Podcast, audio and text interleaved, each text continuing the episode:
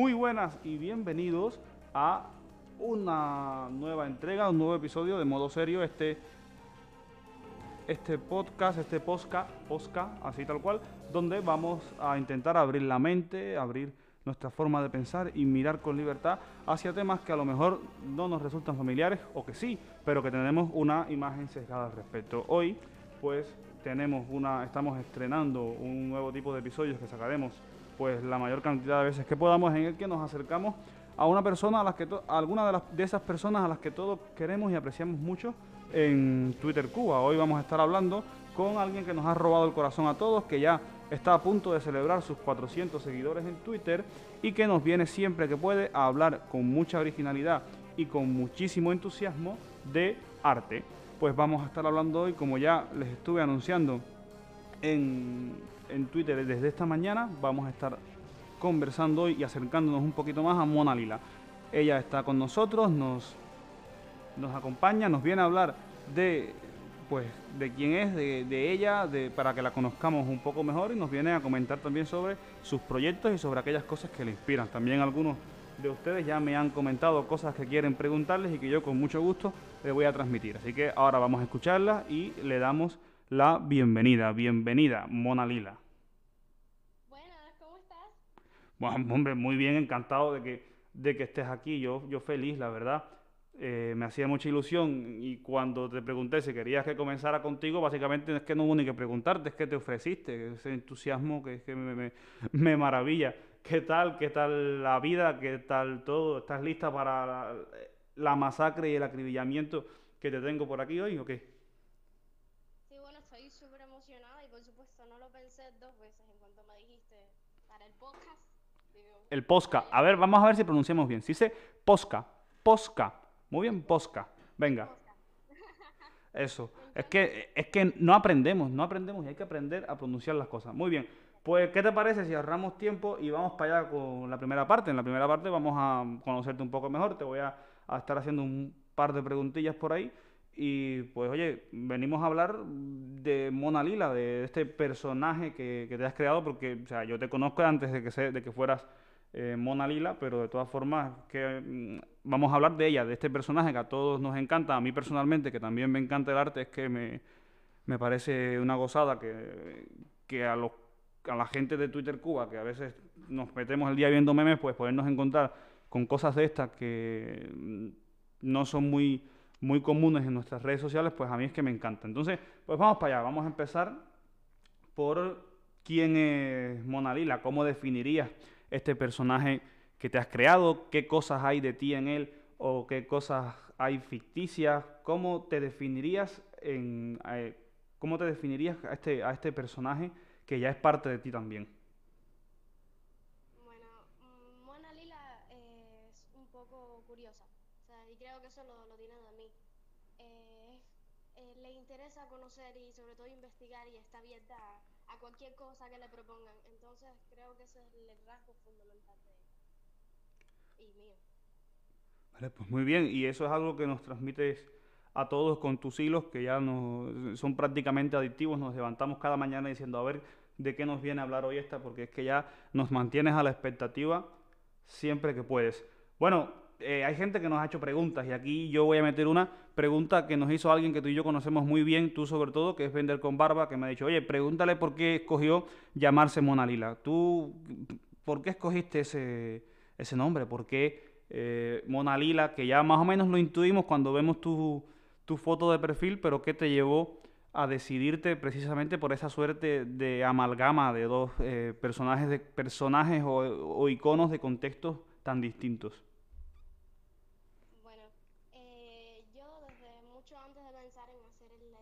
de Twitter, he tenido una ligera obsesión con, con, con la Mona Lisa, porque es la Mona Lisa. Y entonces, eh, seamos de la edad que seamos o eh, nos interese el arte o no, todo el mundo conoce la Mona Lisa. Y entonces yo le atribuyo eso a que además de ser una de las grandes obras de, Da Vinci, eh, por, lo, por todas las parodias que tiene, entonces en todos los tiempos.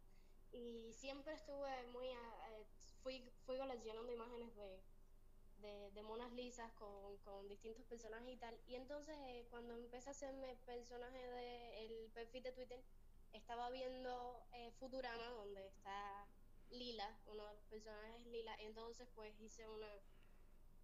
No sé, me gustó. Bueno, pues muy bien. A mí también la verdad es que, que me encanta ese, esa especie de, de parodia de la, de la Mona Lisa, de mezcla entre, entre dos, vamos a llamarles personajes, que al final nos parecen distintos, pero que de una forma u otra, todo el que, el que conoce o ha, o ha visto Futurama, pues sabe que al final siempre tienen, tiene algo en común. O sea, este tipo de... Futurama y el arte tienen cosas en común que es que nos hacen cuestionarnos la vida. Bueno, ¿Qué te llevó a, en primer lugar, explorar este deseo de querer comunicar cosas, en primer lugar? O sea, al final, detrás de, tu cuenta está el deseo de comunicar algo. Nos estás comunicando y muy bien estas eh, cosas que te apasionan, en este caso, eh, el arte. Pero ¿qué te llevó a querer comunicar algo en primer lugar y por qué eh, ese algo terminó siendo el arte? ¿Lo tenías claro desde el principio? ¿Surgió después? ¿Primero la cuenta, después el contenido? ¿Primero el contenido y a partir de ahí la cuenta fue una cuenta hecha a medida porque querías específicamente comunicar arte. ¿Cómo pasó todo esto? A ver. Bueno, todo empezó con, cuando decidí que, que, como mi vocación profesional quería dedicarme al periodismo. Entonces, bueno, después de que, de que eliges eh, tu profesión, te debates un poco a qué te dedicarías en cuanto a esa profesión y entonces no sé por qué, pero de repente pensé en el arte y siempre me ha gustado el arte entonces por eso decidí que estaría muy bien empezar desde ya y no esperar a terminar la carrera o a coger o empezar a trabajar, sino empezar desde ya, no esperar tanto. Bueno, pues muy bien, y ahora pues tengo dos preguntas más para que para que sigamos aquí emocionándonos. Tengo dos preguntas. La primera, o sea, las dos son de, de, Laura, que también tú y yo la conocemos en Twitter, seguimos su, sus tweets ahí todo que son de, de, para mí son muy, muy, muy enriquecedores desde el punto de vista de que estás tú ahí muy tranquilo dándole al feed y de repente te encuentras con las cosas que te, que te aparecen de Laura, que lo mismo te puede estar preguntando cómo llevas la mañana que te puede estar mandando a pasear a casa de... No voy a decir, no, no voy a terminar la frase. En fin, que compartimos ese, ese gusto por la, por la manera tan singular que tiene ella con sus tweets de enseñarnos cosas que a lo mejor ni siquiera queríamos saber. Y son al final actitudes ante la vida. Su primera pregunta es, ¿en qué tiempo haces tus hilos? Esto es algo que a ella parece, a mí también me preocupa. Oye, ¿y qué tiempo tú sacas para estas cosas? ¿Por qué? ¿Cómo lo llevas con los estudios, con tu pareja, con tu vida personal en general? ¿Qué tiempo tú dedicas? Porque estos son hilos que requieren investigación, que requieren obtener información, que requieren eh, un trabajo previo que mucha gente a lo mejor no sabría gestionar el tiempo para hacerlo. ¿Tú cómo lo haces? Bueno, eh, los hilos generalmente tardo en hacerlo mínimo una hora. Mínimo una hora haciéndolo. Porque, bueno, ya llevo un proceso de investigación, tratar de que sea lo más fiable posible mi fuente y ese tipo de cosas.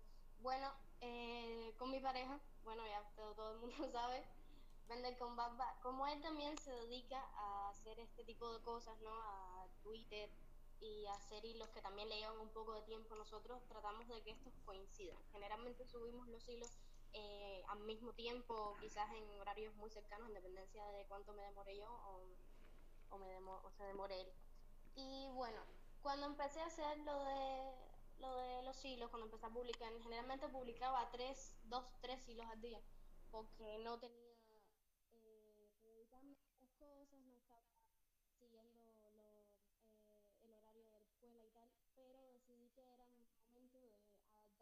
hacerlo en un horario.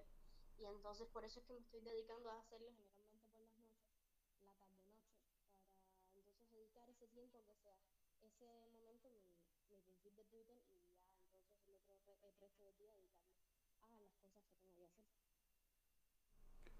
Muy bien, pues yo para terminar me gustaría pues que nos compartieras a, a todos pues qué proyectos, qué sueños traes entre manos con, con Mona Lila, cómo te ves en, en el futuro cercano. Yo es que ya esto es una pregunta que estoy haciendo a traición porque es que ya tengo alguna idea también, ¿no? Pero me gustaría que si quieres compartirlo con nosotros lo puedas hacer.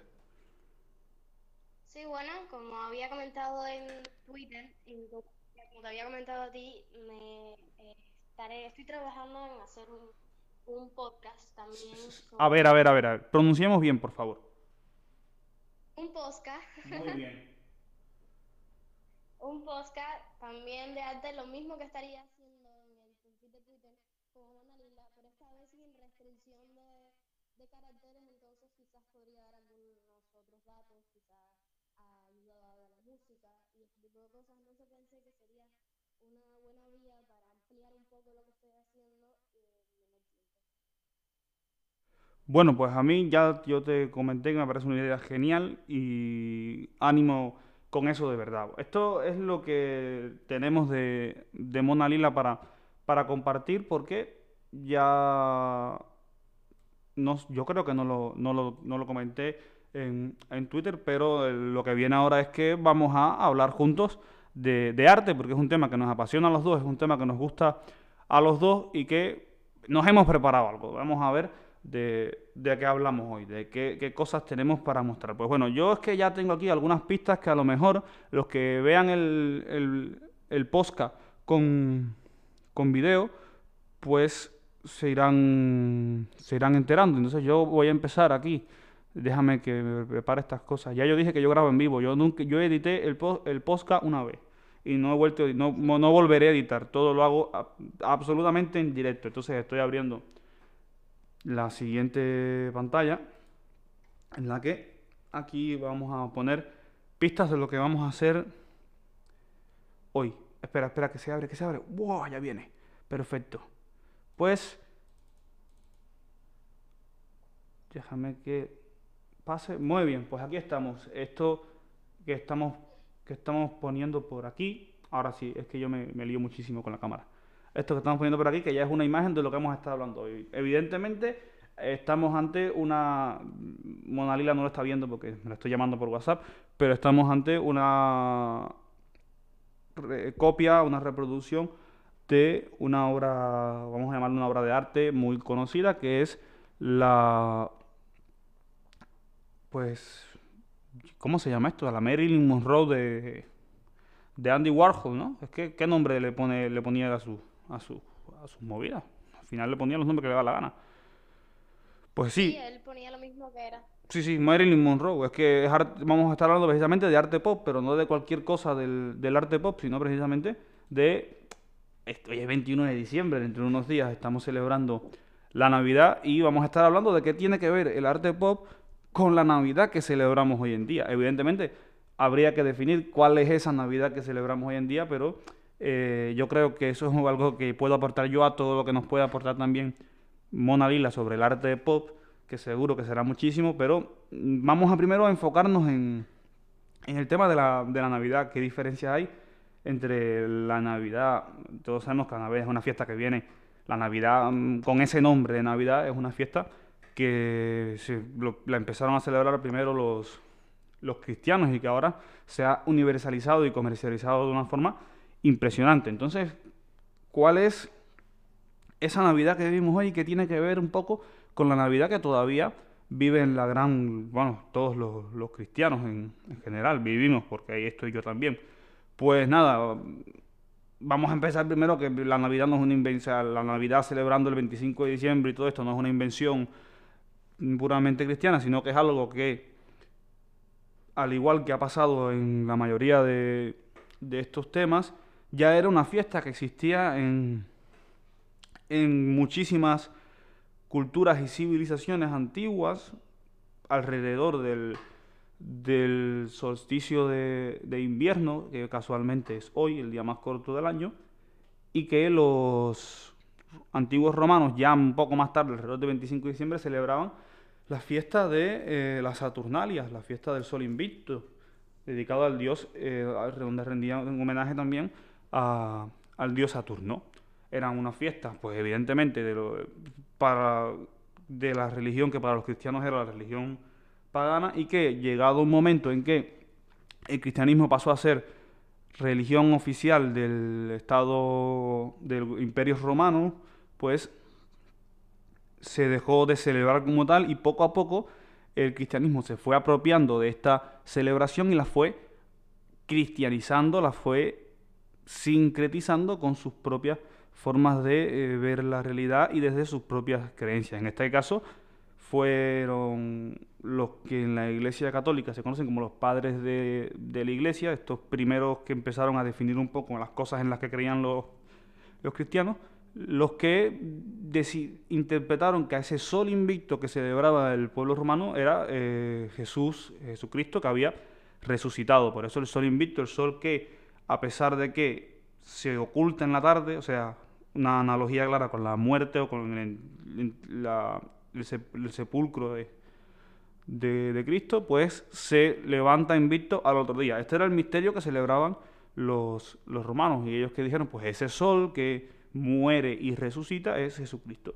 Y a partir de ese momento se empezó a homenajear. ¿Y qué se dijo? Pues venga, vamos a celebrar el acontecimiento de el nacimiento de Jesús. Y esto es algo que ha ido evolucionando muchísimo a lo largo de, los siglos y que se ha ido impregnando de tradiciones. Pero por supuesto, de ser ese Jesús que nace, el protagonista en la fiesta de Navidad, pasa a ser en, en algún momento, sobre todo a principios del siglo XX, el protagonista o los protagonistas, la Navidad pasa a ser, pasa de ser a nivel popular o a nivel público, sobre todo en los Estados Unidos, pasa de ser una fiesta de carácter cristiano o carácter religioso a ser una fiesta donde el centro lo ocupan valores más universales y pasa a ser eh, una fiesta que promueve un acontecimiento cristiano a una fiesta que promueve valores como el compartir, como la amistad, como la familia y se introduce un personaje en el centro que sería el famoso personaje de Papá Noel, de Santa Claus, como quieras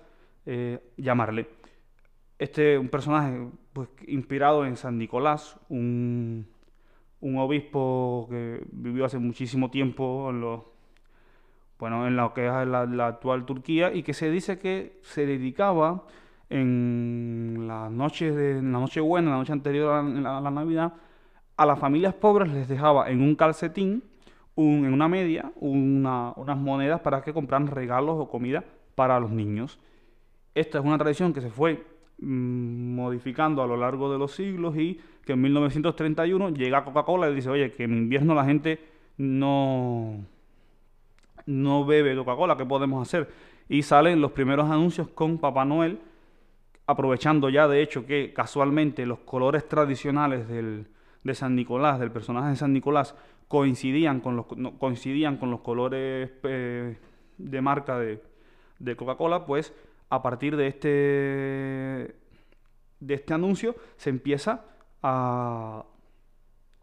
empieza a crecer y a popularizarse la persona de, de Papá Noel o de San Nicolás, que ya ha llegado a toda América Latina, está llegando, ha llegado a, España y a gran parte de Europa más recientemente, y que ha pasado junto con los regalos a formar parte de la de, a formar parte de esa celebración navideña, sobre todo a nivel popular, y de ahí ese, esa relación con el arte pop, que ahora podemos hablar de, con Mona Lila de sus rasgos y de las cosas que identifican este estilo, este estilo, este, esta forma de expresión artística que es el, el arte pop, pues ese carácter comercial, popular, evidentemente, pasó a, pasó a formar uno de los valores centrales de la Navidad, el dar regalos que obviamente había que comprarlos antes, claro está. Entonces, ese sentido, ese sentido popular, comercial, cercano a todo el mundo, recordemos que en esa, estamos hablando de una época en que la iglesia se va acercando, la iglesia católica cada vez más a un proceso muy serio de reforma y de replantearse su papel en la sociedad, en el que en ese momento la visión popular de la iglesia era de una institución elitista, una institución alejada de la mayoría de la gente. Y ahora veremos que con el pop pasa algo más o menos parecido en relación a otro a otra escuela de escuela artística precedente.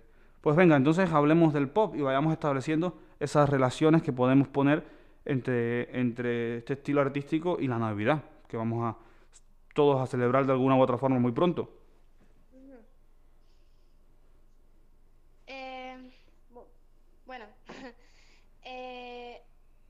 según las investigaciones que hice, y de hecho hablé una vez de eso en, en un hilo, eh, la de Bob eh, surge a mitad del siglo XX, más o menos en Inglaterra, y luego ya va tomando más auge en Estados Unidos. Y bueno, sale, eh, surge para hablar de, del consumismo, hacer culto a la belleza y ese tipo de cosas. Lo que sucede eh, es que va, se basa en tomar eh, imágenes que sean famosas entre las masas, eh, imágenes que hagan culto a la belleza. Y entonces eh, cambiarlas un poco de cierta forma, ponerles colores llamativos, hacer collage y ese tipo de cosas, entonces así eh, resaltan algo que resultaba banal y entonces como mismo eh, la Navidad es algo que ha estado siempre presente en todas las culturas, entonces desde tiempos remotos, entonces el caracterizarla por eh, esos dos colores que resaltan tanto como son el rojo y el verde, el árbol de la Navidad y los, los adornos que generalmente son rojos y ese tipo de cosas, lo que hay es que algo que siempre estuvo ahí, como la Navidad, entonces resalte al ver una combinación en rojo y en verde, no puedas evitar pensar en eso.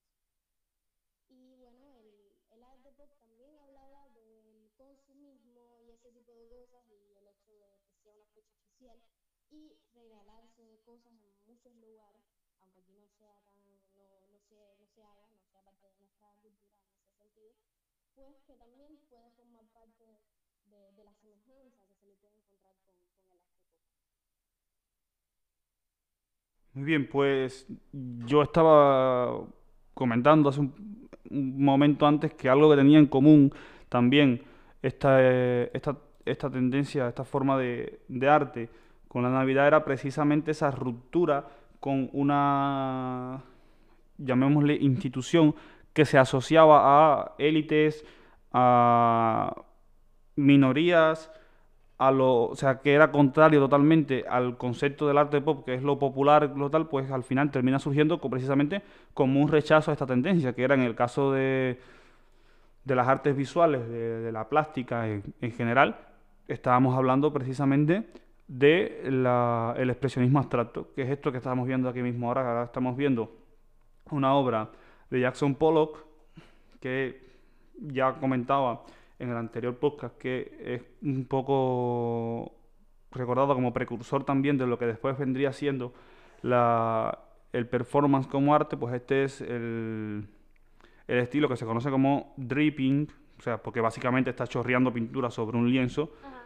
y pues eh, estamos hablando precisamente de como rechazo a, esta, a este arte, a esta forma de, primero, expresionismo que se basaba precisamente en emitir, en transmitir los sentimientos del artista hacia el, el espectador sin tener que, o sea, rompiendo con esa tendencia de lo figurativo, o sea, de intentar encontrar conceptos concretos en la, pintura como tal, en la obra como tal. Por eso es que una de las anécdotas de, Pollock es que le, le daba ansiedad, con M antes de la Z, le daba ansiedad que las personas intentaran buscar significados en sus obras, porque eh, una de las principales, una de, lo- de- las principales reglas del expresionismo abstracto era precisamente eso que se conoció como la...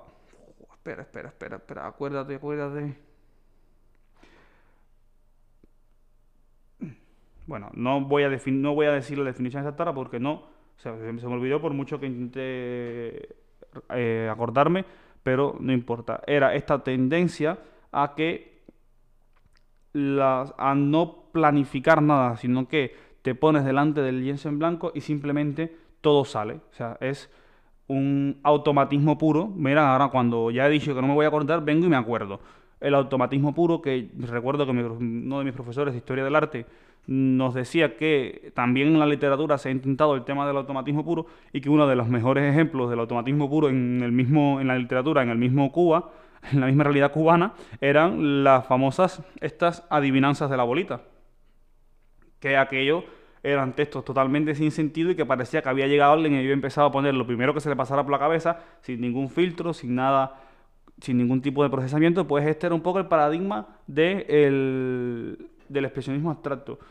¿Qué pasa? Que efectivamente se concentraba en élite, se concentraba en, en un grupo determinado de personas, o en este caso de la comunidad artista, artística, y ¿qué hicieron los artistas pop? Pues como en señal de protesta a esto, teníamos entonces empezaron a salir cosas como esta. Estamos viendo, para, porque Mona Lila, ya repito, no está viendo esto, esto es una llamada por WhatsApp, estamos viendo ahora la, la obra icónica y representativa del arte pop, la que fue prácticamente la que casi le da, la que prácticamente le, le da nombre a partir de una, una, de un comentario de, de la crítica que es el, ¿cómo se llama? Lo que hace a los hogares norteamericanos tan divertidos o cómo, eh, dinos el nombre, es que yo no me acuerdo.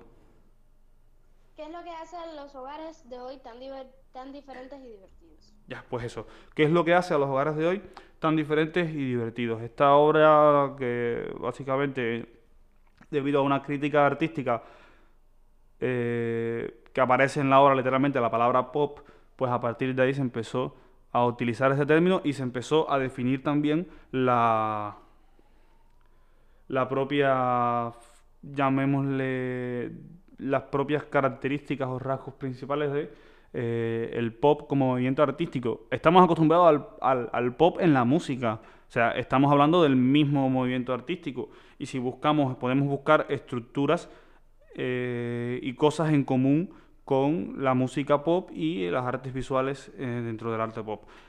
Pero al final estamos más acostumbrados a ver arte pop de lo que creemos. Entonces, es típico, por ejemplo, que ya se utilice el arte pop como elemento decorativo, lo que más ha llegado a nuestros días. Esta también es una obra del expresionismo abstracto, que puse la del centro blanco, que las tenía desperdigadas por ahí.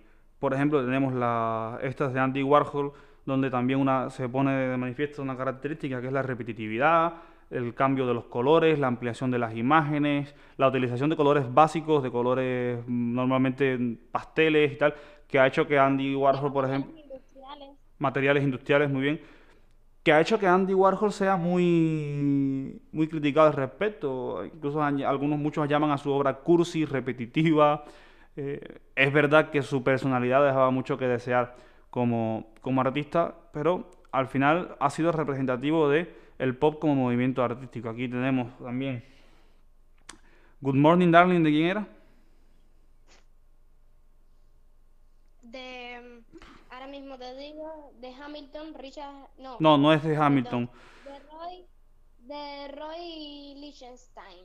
Liechtenstein, sí, perfecto. Pues Good Morning Darling de, de Liechtenstein, un un, rasgo típico, si te das cuenta, y hablo al que está viendo el podcast porque Mona Lila no lo está viendo, no me voy a aburrir de repetirlo, es la composición mediante, mediante puntos, que a algunos les recordaba en su momento incluso a los a esta no sé no, no diría no le diría yo un movimiento como como tal porque al final era casi como una moda dentro de ya en el siglo XVII, XVIII XIX, pues había algunos, sobre todo al final del XVIII y XIX, había algunos elementos de, como el, de lo que después conocimos como el puntillismo, pero que a sus propios creadores, y a principios del XX también, ¿verdad?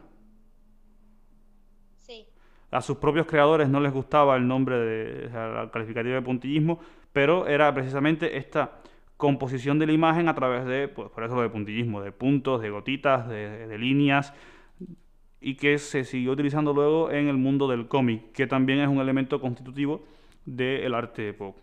Pues bueno, eso, eh, por eso es que hablamos de esa relación precisamente entre la Navidad y, y el pop. Entonces yo aquí tengo unas notas que igual las digo, o sea, claro, un poco estableciendo la misma relación que establecía Mona Lila sobre el sobre la relación entre la Navidad y, el pop, pues ella ya hablaba eso. Toda la estética navideña está íntimamente asociada a la propia estética pop, la repetitividad, la decoración, la simplificación.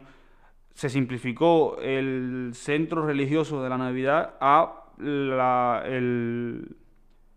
la implementación de valores asociados ahora actualmente a la familia, a la familia tradicional, estamos hablando de los años 30, y que ya estos mismos valores a su vez están entrando eh, en una nueva crisis, o sea, en, una nueva, en un nuevo proceso de reinterpretación y una vez más parece que estamos asistiendo a, eh, una, a nuevas y distintas formas de vivir lo que actualmente conocemos como, como Navidad.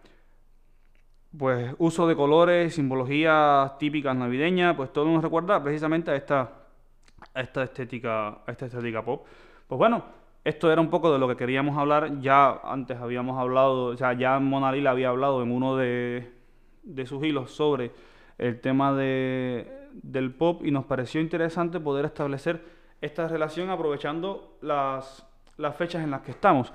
Pues muy bien, esto es todo. Muchísimas gracias a, Mona Lila por estar. Muchísimas gracias a todo el que con muchísimo masoquismo y aguante se acaba de tragar esta lección de, de arte.